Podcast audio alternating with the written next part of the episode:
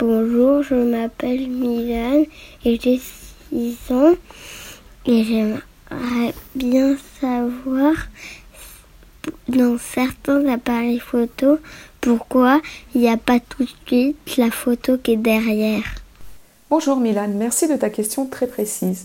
Tu as donc eu l'occasion d'observer qu'il existait différents types d'appareils photo.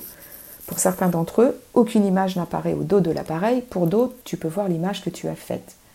La première catégorie d'appareils photo, sans image au dos de l'appareil, date de l'invention de la photographie en 1829.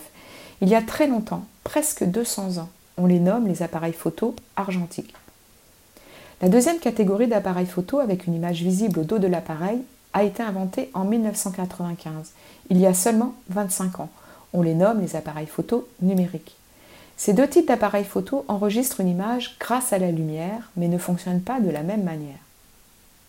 L'appareil photo argentique utilise pour enregistrer la lumière une pellicule photo, une sorte de film avec des produits chimiques composés de sel d'argent.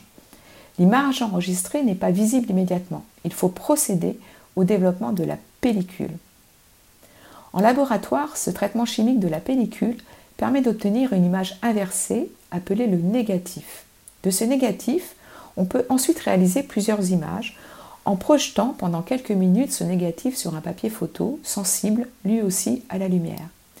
Puis, toujours en laboratoire, par un traitement chimique de ce papier photo en plusieurs bains, se révèle une image positive appelée le tirage.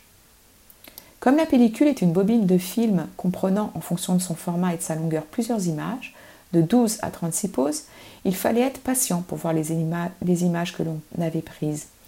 Parfois, si le temps est très long entre la prise de vue et le tirage, on redécouvre même les images, car on avait eu le temps d'oublier ce qu'on avait photographié.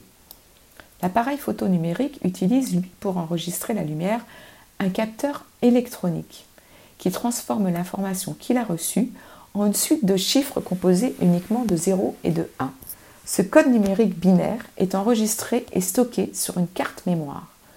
Fonctionnant un peu comme un ordinateur, l'appareil photo numérique est capable de lire très rapidement ce code pour le déchiffrer et faire apparaître l'image correspondante sur un écran à l'arrière de l'appareil photo.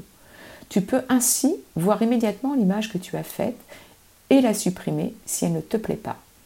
Tu peux aussi l'exporter vers un ordinateur, la retoucher ou la transformer grâce à des logiciels, la publier sur Internet ou l'imprimer pour, avoir un tirage. Plus rapide, plus simple avec plus d'options et surtout avec une capacité de stockage très importante, voilà ce qui explique pourquoi les photographes amateurs se sont orientés vers la pratique de la photographie numérique. Depuis 2008, les téléphones portables ont aussi un appareil photo numérique intégré. Ainsi, on a presque tous un appareil photo dans nos poches.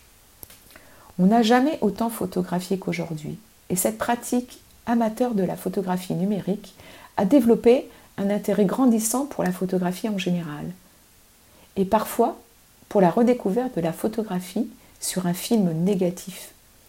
Et toi, Milan, as-tu eu l'occasion de faire des photographies avec ces deux types d'appareils photo? À bientôt